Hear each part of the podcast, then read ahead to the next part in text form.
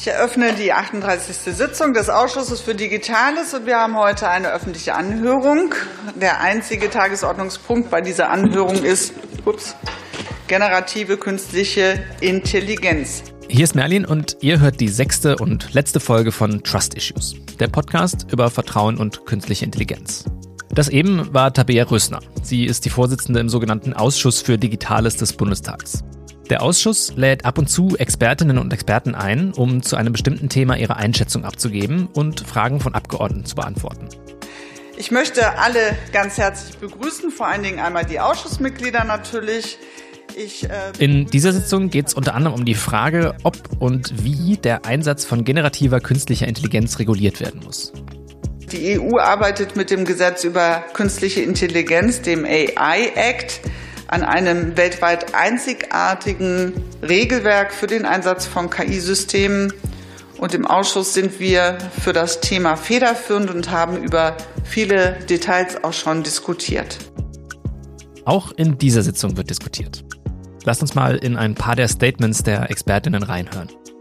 Ich war gestern hier in, in, in New York, wo ich gerade bin, äh, bei einer KI-Veranstaltung und ähm, ja, da, da wurde, da wurde gerade die KI-Regulierung sehr belächelt in Europa. Und äh, wieder gesagt, ja, da ist die EU wieder dabei, äh, nicht KI-Firmen zu bauen, sondern nur KI zu regulieren.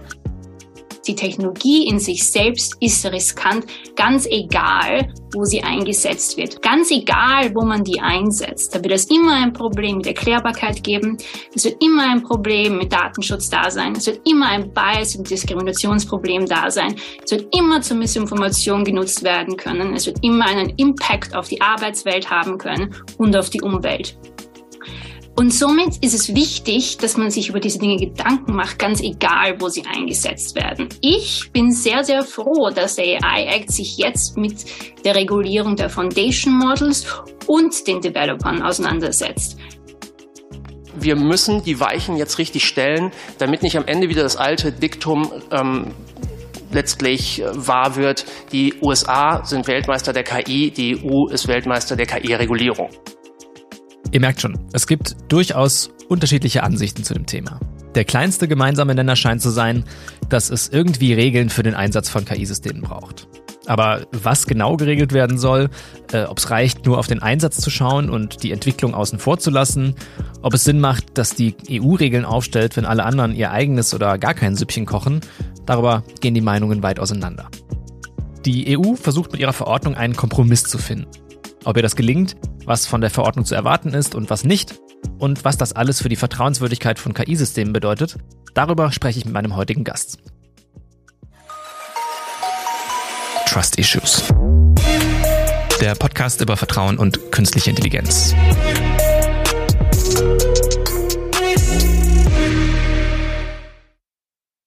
Hi Max, schön, dass du da bist. Hi, freut mich. Stell dich doch mal ganz kurz vor, wer bist du und was machst du? Ja, äh, mein Name ist Maximilian Ganz. Äh, ich wohne in Berlin und arbeite bei der Mozilla Foundation. Äh, Mozilla, das ist die Stiftung, die unter anderem hinter dem Firefox Webbrowser steht und anderen Sachen, aber eben auch äh, als Stiftung philanthropisch, programmatisch äh, arbeitet und auch politische Arbeit macht. Äh, und das ist mein Job. Ich arbeite vor allem zu KI-Regulierung, unter anderem eben auch auf EU-Ebene. Dann würde ich auch direkt einfach mal mit einem dicken Brocken einsteigen. Ähm, die EU will ja gerade den Einsatz von KI-Systemen regulieren. Ähm, für alle, die davon das erste Mal hören, seit wann gibt es diesen Plan und was genau soll da passieren? Wie soll das aussehen? Die EU war da tatsächlich relativ früh dran. Also in ihrer Antrittsrede als Kommissionspräsidentin hat Frau von der Leyen gesagt, innerhalb von 100 Tagen wollen wir Gesetzgebung für KI. Äh, das kam dann nicht ganz so. Es gab dann erstmal ein Weißbuch und dann gab es vor zweieinhalb Jahren einen Gesetzesentwurf von der Kommission, der wird seitdem verhandelt. Äh, und jetzt, äh, vier Jahre später, 1500 Tage später, sind wir tatsächlich auf der Zielgeraden. Ähm, genau, können wir, können wir gerne gleich in die Details einsteigen. Ja. Ähm mal ganz naiv gefragt, warum braucht man so eine Verordnung überhaupt? Also gibt es nicht schon genug andere Gesetze, mit denen man KI regulieren kann? Na, es, es gibt andere Gesetze, die auch greifen, also zum Beispiel das Urheberrecht, wenn es darum geht, ob jetzt urheberrechtlich geschützte Daten in KI-Trainingsdatensätze aufgenommen werden können. Äh, der Datenschutz gilt natürlich, äh, aber da geht es ja auch um die Inputs für das System.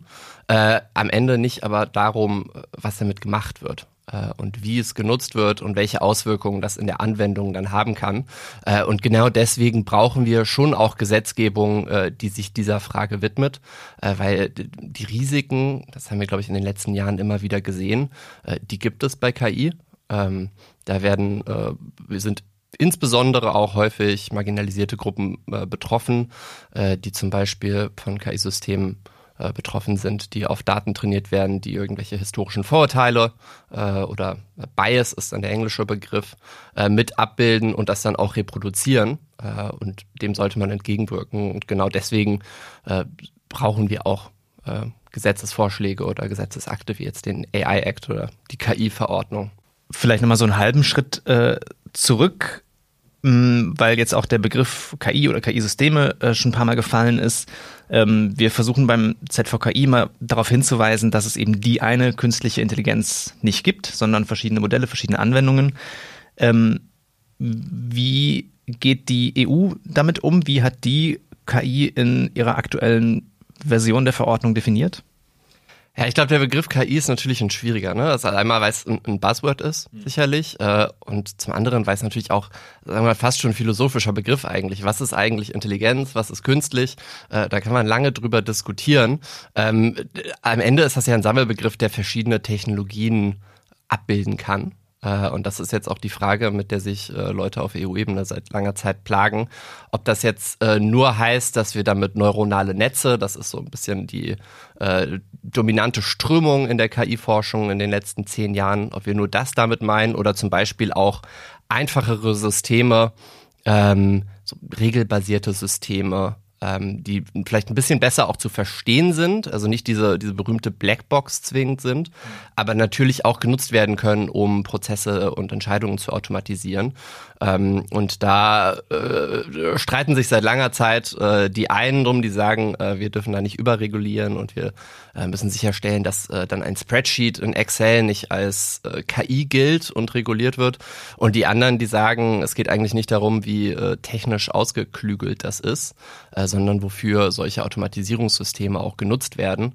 Äh, weil wenn es dann in der Sozialverwaltung zum Beispiel genutzt wird oder äh, in der Strafverfolgung, ist es am Ende vielleicht auch gar nicht so wichtig, ob das jetzt ein neuronales Netz ist oder ein Entscheidungsbaum, ähm, sondern es geht darum, wofür wird das genutzt und was sind die Risiken. Mhm. Äh, dann bleiben wir doch direkt mal beim, beim Stichwort Risiko. Äh, du hast es eben auch schon kurz erwähnt. Die EU hat sich für einen risikobasierten Ansatz ähm, entschieden in, in, äh, im Verordnungsentwurf. Ähm, also sprich, je höher das Risiko, das von einem KI-System ausgeht, desto strenger soll es ähm, reguliert werden in der Theorie. Ähm, wohingegen kein Risiko gesehen wird, soll es äh, im Zweifelsfall auch keine Regulierung geben. Ähm, einmal findest du das sinnvoll, diesen Ansatz, und wie gut lassen sich solche Risiken überhaupt abschätzen? Sicherlich ein pragmatischer Ansatz, äh, weil am Ende stecken halt nicht überall, wo KI drin steckt, auch riesige Risiken drin. Also in meiner Zahnbürste steckt angeblich KI drin. Ähm, würde ich jetzt noch nicht sagen, dass die EU sich da äh, sputen muss, äh, Regeln für meine KI-betriebene Zahnbürste äh, zu verabschieden. Es ist aber natürlich trotzdem wichtig, dass man sich genau anschaut, in welchen Bereichen diese Risiken eigentlich besonders groß ausfallen und da dann auch strikte Regeln einführt. Ähm, das heißt dann nicht gleich verbieten. Solche Verbote gibt es in der KI-Verordnung auch. Äh, das sind aber sehr wenige und ich würde mal sagen, äh, in großen Teilen auch relativ unstrittige. Äh, also da geht es um äh, unterschwellige Manipulation durch KI-Systeme und äh, Videoüberwachung im öffentlichen Raum und biometrische Erkennung. Ähm, auch da wird viel drüber gestritten. Äh, das wäre quasi die Verbotskomponente, aber der wesentliche Kern ist eigentlich eine Liste von Anwendungsfällen, die in, Augen, äh, in den Augen der äh, Europäischen Kommission und der anderen Gesetzgeber auf EU-Ebene besonders risikobehaftet sind. Da geht es zum Beispiel um KI, die benutzt wird in äh, Personalauswahlverfahren oder in der Versicherungsbranche, wenn es darum geht zu bewerten, äh, ob eine Person kreditwürdig ist oder nicht oder auch in der Verwaltung, wenn es darum geht, zu entscheiden, äh, stehen dieser Person Sozialleistungen zu oder nicht oder äh, verdächtigen wir diese Person, Sozialbetrug zu begehen. Äh, solche Systeme, die werden schon eingesetzt, mhm. auch in der EU. Äh, da haben wir auch äh, zum Beispiel in den Niederlanden große Skandale gehabt, wo solche Systeme dazu geführt haben, dass Personen äh, fälschlicherweise des Sozialbetrugs bezichtigt wurden. Ähm, und das gilt es eben anzugehen. Äh, und äh, da sagen Gesetzgeber auf EU-Ebene, äh, und das würde ich auch sagen, ist das ein, ein proportionaler Ansatz, äh, wo man sich halt anschaut, wo liegen die Risiken, da müssen wir zugreifen und dort, äh, wo es sich um vielleicht banalere Einsatzfelder von KI handelt, äh, da müssen wir jetzt nicht mit dem, mit dem dicken Regelkatalog ankommen. Ähm, was natürlich nicht heißt, dass man das nicht genau beobachten muss, wie sich die Technologie und die Anwendung auch weiterentwickelt. Weil am Ende ist es halt auch immer schwer vorherzusagen, was vielleicht in fünf Jahren äh, dann möglich ist und gemacht wird. Und äh, da muss man eben schauen, dass in sensiblen Lebensbereichen Personen geschützt werden vor KI, die fehlerhaft ist oder einfach nicht richtig eingesetzt oder angewandt wird von Unternehmen oder anderen Organisationen. Kannst du vielleicht mal kurz beschreiben, ähm, welche Vorschläge es für, äh, du hast eben von, ich glaube, von Hochrisikosystemen gesprochen oder von Systemen, die eben in sensiblen Bereichen eingesetzt werden. Ähm, was ist denn jetzt geplant, ähm, um den Einsatz solcher Systeme, wenn sie eben nicht verboten werden, ähm, sicherer zu machen? Also äh, grundsätzlich ist der Ansatz, den sich die Europäische Kommission damals ausgedacht hat, äh, entliehen aus dem Produktsicherheitsrecht. Da wird viel drüber gestritten, ob das wirklich ein guter Ansatz ist.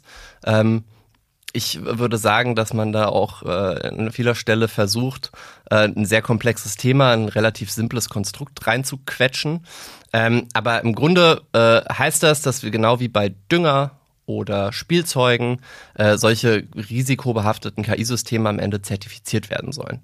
Äh, da gibt es dann einen Regelkatalog. Äh, da geht es äh, zum Beispiel darum, äh, was macht ein Unternehmen mit den Daten, mit denen ein KI-System trainiert wird. Was sind, was sind das für Daten? Äh, wo kommen die her? Wie sind die dokumentiert? Äh, was hat man da vielleicht auch für Verzerrungen drin? Äh, es geht um das Testen solcher Systeme. Es geht um Dokumentation äh, von dem, was man da macht äh, auf technischer Ebene.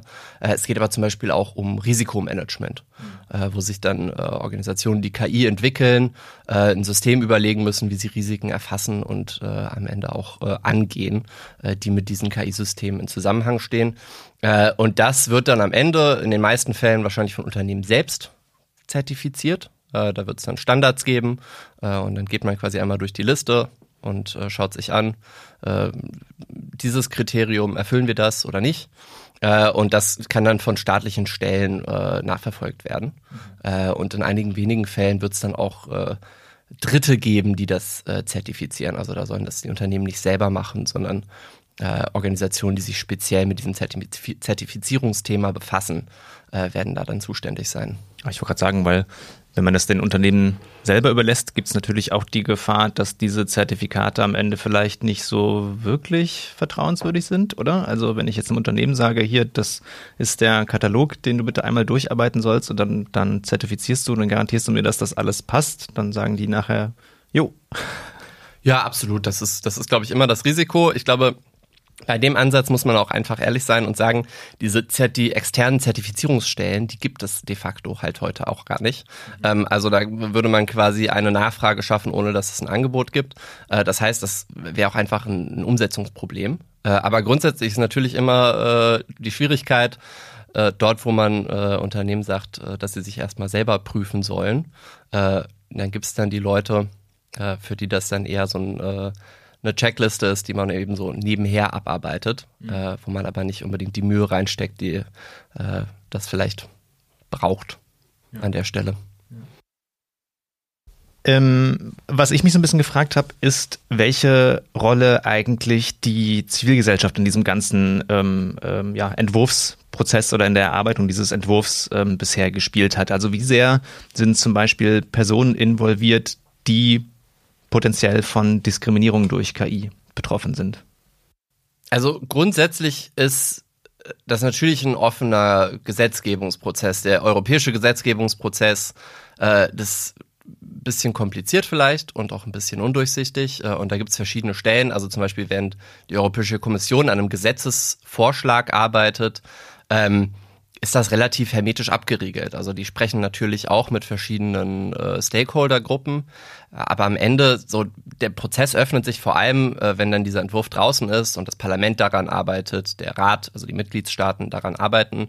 Ähm, und da beginnt dann äh, sozusagen die Lobbyschlacht. Ähm, und da ist es dann äh, bei KI und Technologie generell wie in allen anderen Bereichen auch.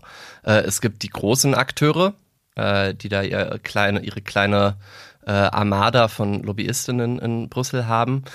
und es gibt die kleinen zivilgesellschaftlichen Organisationen, die versuchen dagegen anzukommen und Gehör zu finden.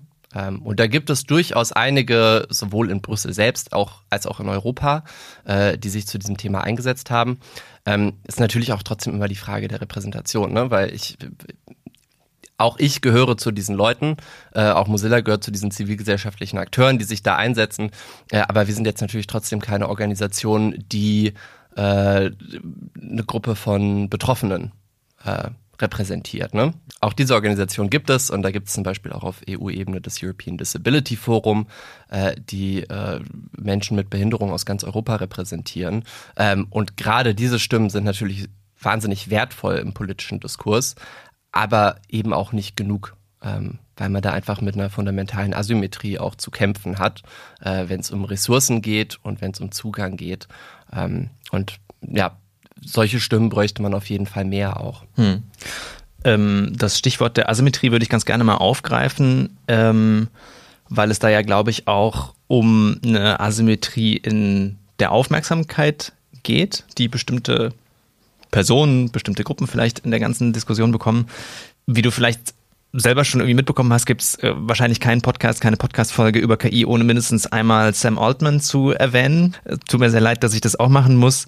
Das ist der Chef von OpenAI, ähm, einer amerikanischen, äh, ja, einem amerikanischen KI-Unternehmen, die unter anderem hinter ChatGPT stehen. Das ist so eine Art ja, äh, umstrittener Popstar der Tech-Branche, wenn man so will, ähm, und wurde vom amerikanischen Senat eingeladen, um äh, Fragen zu möglichen Risiken von KI-Systemen zu beantworten. Ähm, Ging es unter anderem eben auch um die Frage, ob und wie KI-Systeme reguliert werden sollen. Ähm, ich würde dir gerne mal ein kurzes Statement von ihm äh, vorspielen. We think that regulatory intervention by governments will be critical to mitigate the risks of increasingly powerful models.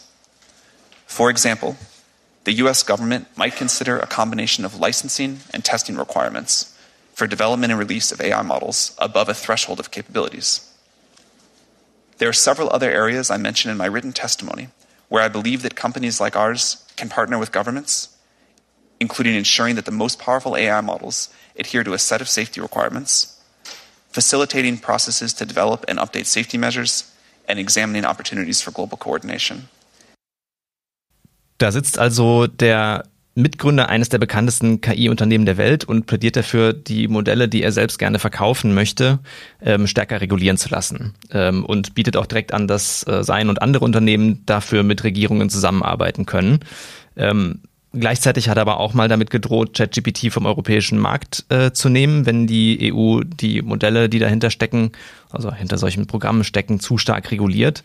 Ähm, wie würdest du sein Vorgehen hier äh, erklären? Also welches Kalkül steckt deiner Meinung nach dahinter? Oder nimmst du ihm äh, ab, dass er da ein wirklich altruistisches äh, Hilfsangebot ähm, abgeben möchte?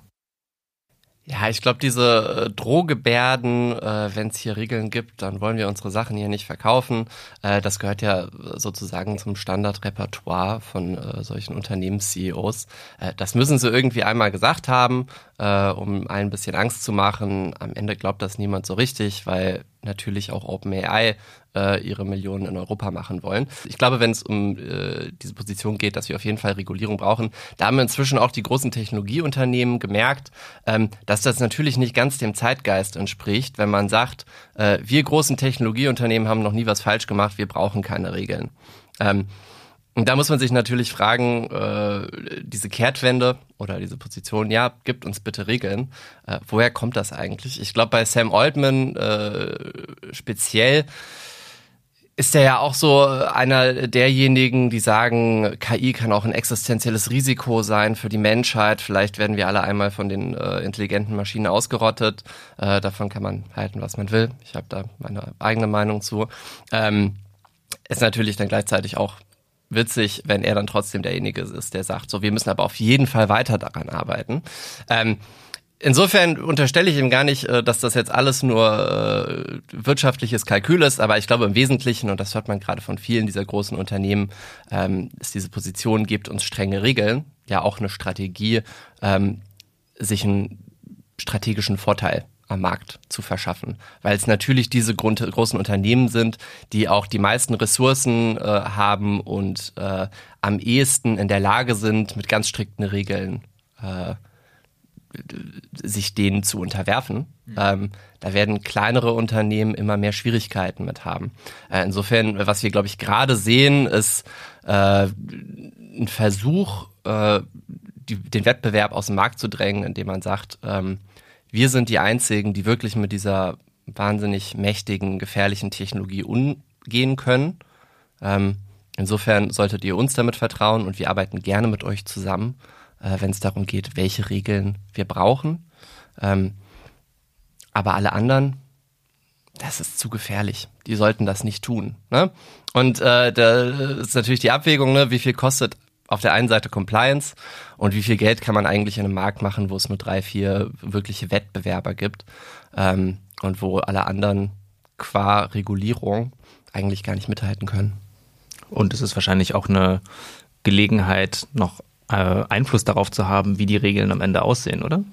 Absolut, absolut. Also ich glaube, äh, dieses, dieses äh, Gebaren äh, zu sagen, wir sind die wahren Experten, wir können euch sagen, welche Regeln Sinn ergeben und welche nicht. Ähm, das ist natürlich relativ bequem. Ähm, und wir sehen auch, also auf der einen Seite diese Position reguliert uns bitte, aber auf der anderen Seite äh, reguliert uns nicht zu früh und nicht zu stark. In der Zwischenzeit äh, können wir erstmal mit äh, freiwilligen Selbstverpflichtungen arbeiten. Das ist gerade eigentlich der, der zweitliebste Talking Point von all diesen Unternehmen. Äh, das wird jetzt zum Beispiel auch äh, auf G7-Ebene gerade äh, überlegt, solche freiwilligen Selbstverpflichtungen zu entwickeln. Äh, das Weiße Haus hat den großen Unternehmen schon solche freiwilligen Selbstverpflichtungen abgerungen. Aber wenn man da mal reinschaut, ähm, dann steht da eigentlich vor allem ein Katalog äh, von Dingen, die diese Unternehmen sowieso schon machen. Mhm. Ähm, also die Messlatte, die sie sich da selber legen, ist nicht besonders hoch und Jetzt komme ich wieder zurück zu meiner Zahnbürste. Das ist wie, wenn ich jetzt äh, versprechen würde meinem Zahnarzt, ja, ich putze mir auf jeden Fall in Zukunft die Zähne, wenn ich das sowieso schon jeden Tag mache. Um vielleicht mal ähm, im erweiterten Sinne bei dem zu bleiben, ähm, was äh, der Herr Altman da anbietet ähm, äh, in Form von ChatGPT. Ähm, dahinter steckt ja ein äh, Modell ähm, oder eine Art von KI-Modell, das die EU mit Blick auf die KI-Verordnung gerade vor mm, ja, gewisse Herausforderungen ähm, stellt, nämlich äh, eine Art Basismodell oder Foundation Model, ähm, also ein KI-Modell, das sozusagen sehr vielseitig ähm, äh, oder vielfältig einsetzbar ist ähm, und dementsprechend mh, mm, oft gar nicht klar ist, wofür ähm, diese Modelle genau eingesetzt werden können. Was macht man jetzt aus regulatorischer Sicht, wenn man nicht genau weiß, wofür das, was man regulieren will, am Ende benutzt wird? Ähm, ich hatte ja äh, vorher schon drüber geredet, über diesen Produktsicherheitsansatz, der auf EU-Ebene halt irgendwie immer damit zusammenhängt, dass ein Gegenstand, äh, der zu überprüfen ist, einen äh, spezifischen Verwendungszweck hat. Ähm, und das äh, ist quasi auch beim, bei der KI-Verordnung der Ansatz. Also man re reguliert das Risiko im Anwendungsfall. Was dann natürlich bei diesen Modellen nicht mehr richtig funktioniert, wenn man den Anwendungsfall nicht kennt, aber da eben diese großen Sprachmodelle hat, zum Beispiel, die hinter ChatGPT und anderen Chatbots und anderen Anwendungen stehen, ähm, wo wir erwiesenermaßen auch schon Risiken drin haben. Also es ist ja nicht so, dass Risiken bei KI nur im konkreten Anwendungsfall entstehen. Ähm, gewisse Vorurteile sind dann schon in diesen Modellen, die quasi eine Ebene weiter drüber sind und wo dann äh, hunderte oder tausend Unternehmen quasi ihre Produkte reinstöpseln äh, und das dann weiterverwenden. Also äh, es gibt Forschung, die zum Beispiel zeigt, dass in den Trainingsdatensätzen von zum Beispiel Bildgeneratoren, also Midjourney oder äh, Stable Diffusion oder DALI, ähm, dass da äh, wahnsinnige Mengen an pornografischen Darstellungen sind, an Darstellungen, die zum Beispiel asiatische Frauen sexualisieren oder andere Gruppen. Ähm, und das steckt dann natürlich alles in diesen Bildgeneratoren auch drin. Äh, egal, was dann ein kleineres Unternehmen oder welch, welches Unternehmen auch immer, das dann dieses Basismodell nimmt und einbaut zum Beispiel in seine Anwendung in Snapchat oder irgendwie eine äh, App zum Notizen machen oder irgendwie eine Kamera-App oder eine App, die dann Avatare erstellt. Ähm, das steckt dann da alles drin und die Unternehmen, die diese Apps entwickeln, die können da wenig machen, ähm, weil das Problem ist weiter oben. Ähm, und deswegen ist das so ein bisschen Sonderfall in der KI-Verordnung, ähm, weil man diese Regeln dann in dem Fall eben nicht nur auf Anwendungsebene braucht, sondern eine Stufe drüber bei den äh, EntwicklerInnen von diesen großen Modellen. Mhm. Ähm, und da muss man auch ansetzen, äh, zumal es ja so ist, dass gerade in dem Bereich diese riesigen Sprachmodelle entwickelt werden von einigen der größten und reichsten Unternehmen auf der Welt. Ähm, also wenn man denen einen Freibrief gibt und sagt, so, ihr müsst euch nicht mit Compliance rumschlagen, das machen bitte die Kleinen weiter unten in der Wertschöpfungskette, ähm, dann ist das natürlich auch ein fragwürdiger Ansatz. Äh, also da muss man schon einfach sagen, äh, das ist quasi ein strukturelles Problem bei diesem Ansatz der KI-Verordnung, dass diese großen Modelle, die ja auch erst im letzten Jahr so wahnsinnig viel Aufmerksamkeit erfahren haben, da nicht so richtig reinpassen und da muss man nacharbeiten ähm, und sicherstellen, dass alle Akteure entlang dieses Entwicklungszyklus und entlang der Wertschöpfungskette ähm, die Pflichten haben, die sie erfüllen können und die sie auch erfüllen sollten. Und jetzt Werbung. Kennt ihr das auch? Ihr swiped schon eine gefühlte Ewigkeit durch euren Instagram-Feed und es kommt einfach kein geiler KI-Content? Keine Sorge. Wir vom ZVKI haben genau das Richtige für euch. Der ZVKI Insta-Kanal. Knallharte KI-Infos in zeitgenössischem Format. Contemporary. Spannende Persönlichkeiten, die wirklich etwas zu sagen haben. Relevanz. Lehrreiche Reels zu aktuellen Entwicklungen aus der Welt der künstlichen Intelligenz. Für den Algorithmus. Also, worauf wartet ihr noch? ZVKI.de auf Instagram eingeben, den großen blauen Button wegdrücken und noch heute bärenstarken Content sichern. Ihr werdet es nicht bereuen. Vertraut mir. Zwinker Smiley. Solltet ihr es noch bereuen, übernehmen wir keine Haftung. Es können keine Ansprüche geltend gemacht werden. Alle Angaben sind ohne Gewähr. Werbung Ende. Wenn wir jetzt einen Blick auf die nähere Zukunft werfen, ähm, dann wird es noch eine Weile dauern, bis die KI-Verordnung umgesetzt wird, beziehungsweise bis sie dann tatsächlich in Kraft tritt. Ähm, es kann sein, dass sich bis dahin in der Welt der KI viel getan hat, ähm, dass sich die Modelle weiterentwickelt haben, dass es bereits neue Anwendungsfälle, Anwendungsmöglichkeiten gibt. Ähm, kannst du einmal skizzieren, wie die Umsetzung der Verordnung ablaufen könnte, also vielleicht auch sozusagen zeitlich und was man eben tun kann, damit sie bis dahin nicht längst überholt ist? Ich glaube, das bei Technologieregulierung immer so ein grundlegendes Problem. Ne? Wie schreibt man eigentlich Regeln, die zukunftsfest sind. Und das ist hier nicht anders. Äh, deswegen hat man sich aber auch hier viel Mühe gegeben, eben nicht so extrem technische äh, Vorschriften äh, zu erlassen, äh, wo es genau darum geht, wie ist jetzt ein KI-System eigentlich zusammengebaut in der Architektur, sondern deswegen, daher kommt dieser Anwendungsfokus. Ähm, weil das natürlich deutlich stabiler ist als der, der technische Status quo. Ähm, insofern würde ich schon sagen, dass an vielen Stellen ähm, die KI-Verordnung auch äh, auf Jahre halten wird. Es gibt dann natürlich immer so kleinere Stellen, äh, wo man im Zweifel äh, nachjustieren muss. Ähm, auch wenn das schwierig ist auf EU-Ebene. Äh, solche Gesetzespakete werden selten dann irgendwie immer und immer wieder aufgemacht. Ähm, auf der anderen Seite äh, ist vieles auch drin, was jetzt noch ausgearbeitet werden muss. Also wenn es zum Beispiel darum geht, was sind eigentlich die konkreten Pflichten für Unternehmen?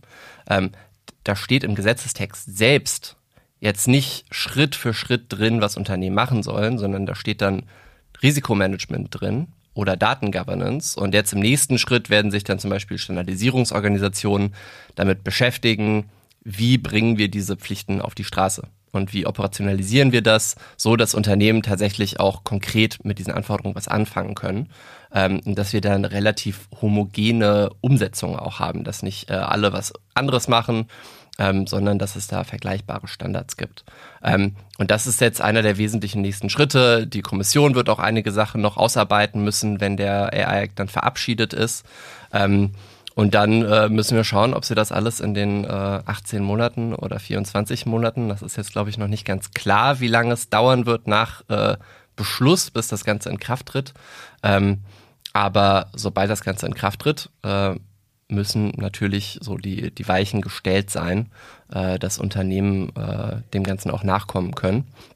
Aber das wird auf jeden Fall eine Herausforderung, weil das sind dann wirklich die technischen Schritte, äh, wo man auch ins Detail gehen muss äh, und sich äh, im Zweifel auch damit beschäftigen muss, äh, wie jetzt eigentlich solche Systeme heute technisch ausgestaltet sind. Ähm, aber das ist eben auch das Kalkül dahinter, dass man nicht alles in den Gesetzestext schreibt, äh, sondern in diese nachgeordneten Rechtsakte und Standards, äh, die im Zweifel vielleicht auch nochmal leichter anzupassen sind als äh, eine Verordnung auf EU-Ebene.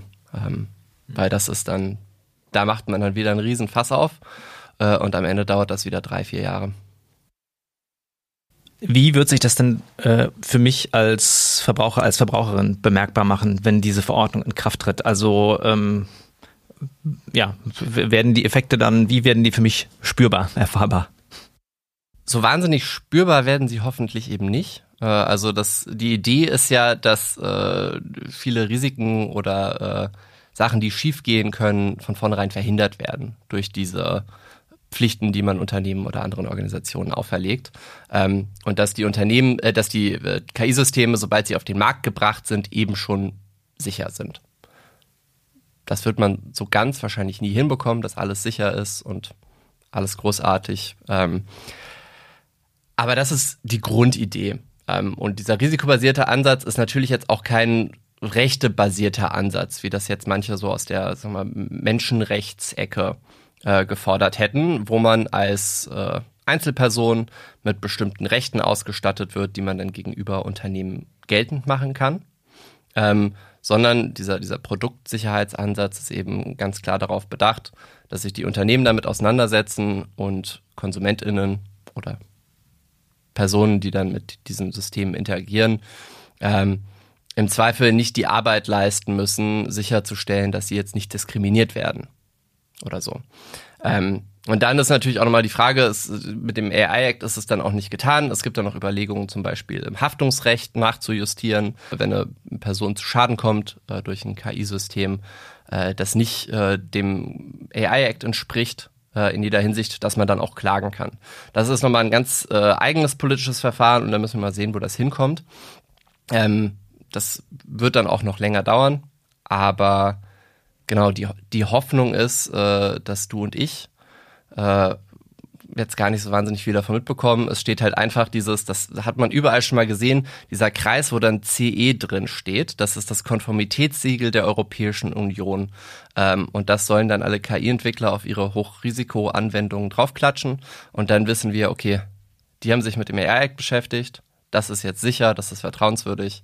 Ähm, dieses System kann ich benutzen. Ähm, auch wenn das natürlich in der Praxis nicht immer ganz so einfach ist, weil man sich ja auch nicht äh, überall aussuchen kann, äh, welches KI-System jetzt zum Beispiel ein Versicherungsanbieter äh, benutzt, um meine Kreditbewerbung zu bewerten. Man kann ja den Eindruck bekommen, dass gerade an unterschiedlichen Stellen unterschiedliche Süppchen gekocht werden. Die ähm, EU bastelt an der ähm, KI-Verordnung. Du hast eben erwähnt, in den USA gibt es diese sozusagen freiwillig auferlegten äh, Regeln. Ähm, äh, in China versucht die Regierung gerade sehr ähm, ja, mit sehr mm, detaillierten Anforderungen, vor allem äh, die Entwickler von äh, generativen KI-Systemen ähm, in die Pflicht zu nehmen. Hältst du es für realistisch, dass diese ganzen verschiedenen Regelwerke in, in irgendeiner Form harmonisiert werden? Also dass es mal irgend sowas gibt wie ähm, internationale Ab kommen zum Einsatz von KI-Systemen, so wie es das, weiß ich nicht, äh, im Bereich von Handelsabkommen oder äh, so wie es Vereinbarungen zur Nutzung von Kernkraft äh, oder anderen sagen, äh, riskanten Technologien gibt? Oder ist das, wird es darauf hinauslaufen, dass jeder so sein eigenes Ding macht? Finde ich schwierig zu beantworten. Am Ende wird es wahrscheinlich irgendwo in der Mitte landen. Also, dass wir jetzt irgendwie äh, sowas äh, für KI sowas erfinden wie die WTO, die tatsächlich global harmonisierte Standards für den Welthandel haben. Ähm, das glaube ich jetzt erstmal nicht. Äh, zumindest nicht kurzfristig, auch nicht mittelfristig. Äh, solche Prozesse, äh, wo wirklich die Konsensfindung ja eine Riesenaufgabe ist, ähm, die brauchen Zeit. Ich sage nicht, dass es dazu nicht mal kommen wird, aber also da, da ziehen noch viele, viele Jahre ins Land.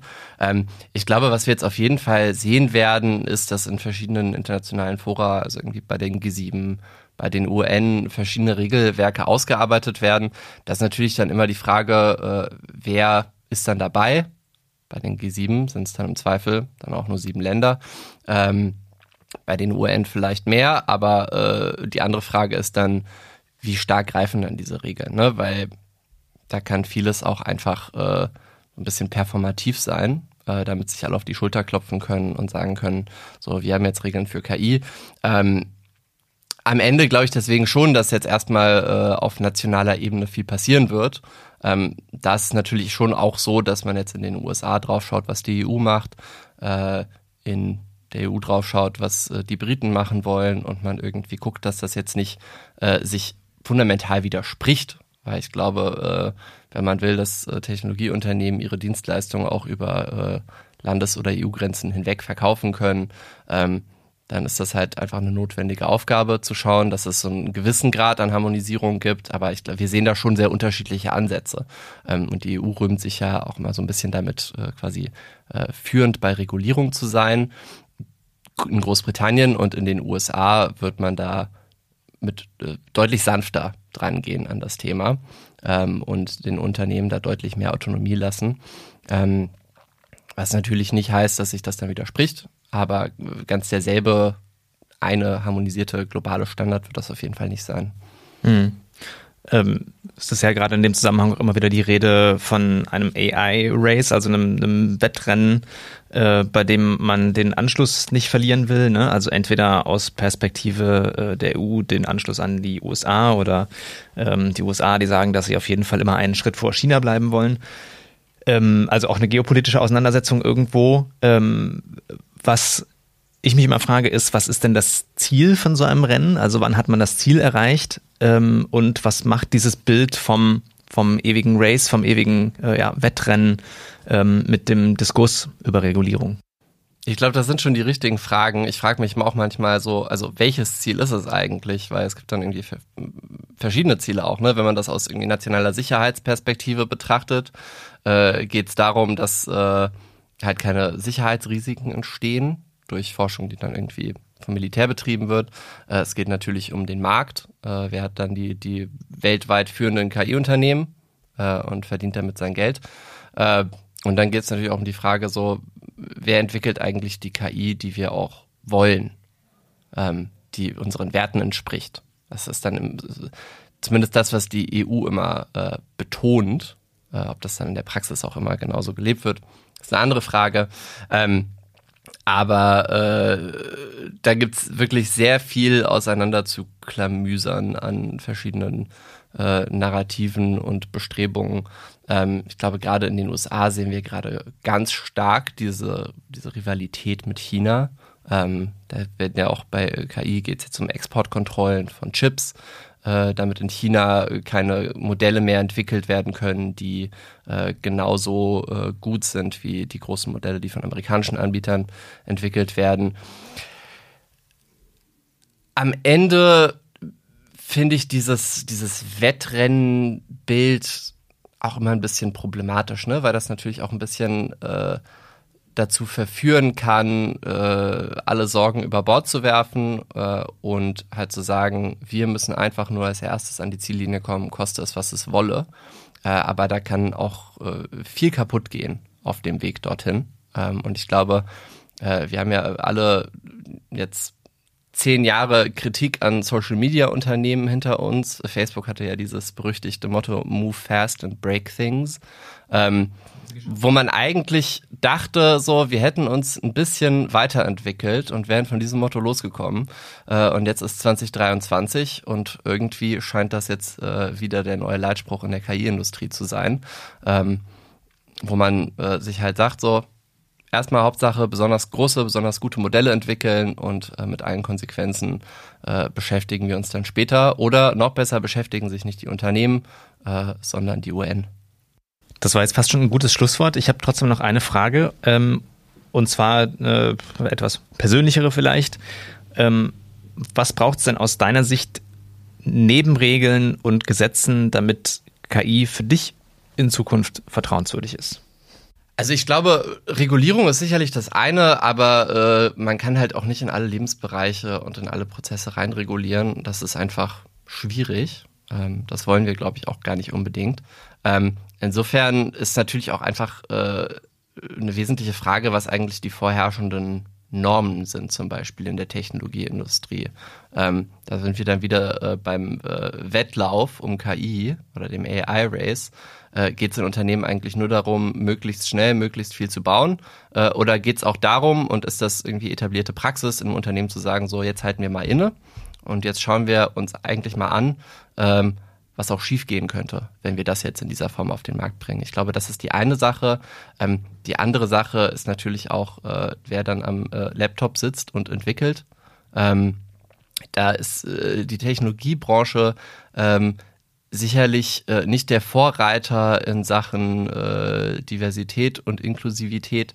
Ähm, das sind dann eben die Leute, die häufig betroffen sind von Diskriminierung zum Beispiel, sind nicht die Leute, die bei Google arbeiten oder bei Facebook arbeiten. Meta, Entschuldigung. Ähm, und äh, drittens, ist, glaube ich, schon auch die öffentliche Debatte um das Thema, äh, wo man auch schon vorsichtig schauen muss, äh, wen man fragt, äh, wen man berücksichtigt. Ähm, hört man da auch eben Stimmen von Betroffenen, hört man zivilgesellschaftliche Stimmen oder äh, lädt man dann halt irgendwie immer nur Sam Altman ein, weil Sam Altman der äh, große Popstar ist äh, und äh, es noch nie jemandem geschadet hat, auf äh, Twitter ein Foto mit Sam Altman zu teilen ähm, und man sich ein bisschen damit schmücken kann. Ähm, auch den Impuls verstehe ich äh, irgendwo ein bisschen. Ähm, und es ist auch wichtig, dann eben diese Leute zu hören, aber am Ende möchte man natürlich alle relevanten Interessen am Tisch haben. Ähm, und da müssen wir auch einfach aufpassen in der äh, medialen Debatte, in der politischen Debatte, äh, dass wir das nicht aus den Augen verlieren. Maximilian, herzlichen Dank für das Gespräch. Danke dir.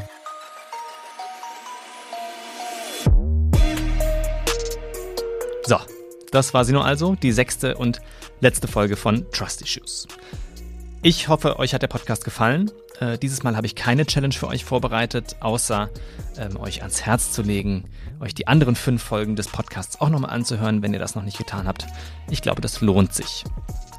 Wir wollen auf jeden Fall Danke sagen fürs Zuhören und äh, hoffen, dass ihr etwas mehr über euch und euer persönliches Vertrauensverhältnis zu künstlicher Intelligenz herausfinden konntet. Schaut euch natürlich auch gerne die ganzen anderen tollen Sachen an, die wir hier beim Zentrum für vertrauenswürdige KI so machen. Unseren Insta-Kanal zum Beispiel, unsere Briefings zur KI-Verordnung und so weiter und so fort. Ähm, das findet ihr auch alles auf unserer Website www.zvki.de. Und äh, tretet gerne jederzeit mit uns in Kontakt, wenn ihr Fragen und Anliegen rund um vertrauenswürdige KI habt. Wir freuen uns.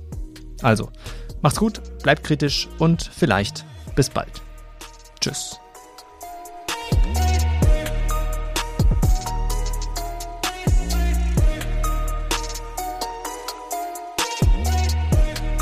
Redaktion der Folge Merlin Münch, Franziska Busse und Tom Völkel. Moderation Merlin Münch. Postproduktion Christoph Löffler und Keno Westhoff. Projektkoordination Verena Till. Projektleitung Philipp Otto. Der Podcast ist eine Produktion des Zentrum für vertrauenswürdige künstliche Intelligenz gefördert durch das BMUV, dem Bundesministerium für Umwelt, Naturschutz, nukleare Sicherheit und Verbraucherschutz. Verbundpartner des Projekts sind der Think Tank iRights Lab, das Fraunhofer ISEC, das Fraunhofer IAIS und die Freie Universität Berlin.